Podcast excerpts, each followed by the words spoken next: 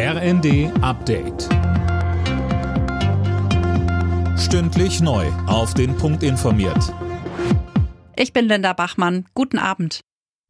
Der angeschlagene Energieriese Juniper steht unmittelbar vor der Verstaatlichung. Das hat Deutschlands größter Gasimporteur am Nachmittag mitgeteilt. Der Bund soll demnach die Aktien des Mutterkonzerns Fortum kaufen und eine Mehrheitsbeteiligung an Juniper erhalten. Eine finale Vereinbarung wurde aber noch nicht getroffen. Mit einer möglichen Verstaatlichung Junipers steht auch die geplante Gasumlage auf wackeligen Beinen. Die Mehrkosten des Unternehmens könnten so nicht mehr auf die Gasverbraucher abgewälzt werden.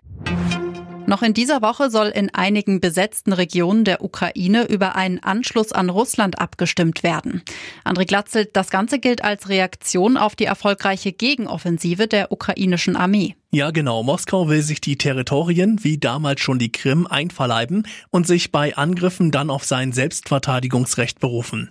Nach russischer Militärdoktrin schließt das auch den Einsatz von Atomwaffen ein. Militärexperten sprechen von einem abgekaterten Spiel. Das Resultat der Abstimmungen würde bereits feststehen. Und Kanzler Scholz sagt, solche, wie er es nennt, Scheinreferenten dürfen nicht akzeptiert werden.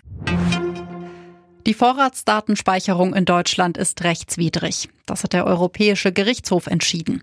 Nur unter bestimmten Voraussetzungen dürfen die Daten von Bürgern für kurze Zeit gespeichert werden. Innenministerin Faeser will jetzt gemeinsam mit Justizminister Buschmann eine Lösung finden. Wegen der Energiekrise will Belgien seine Autobahnbeleuchtung in einigen Landesteilen abschalten.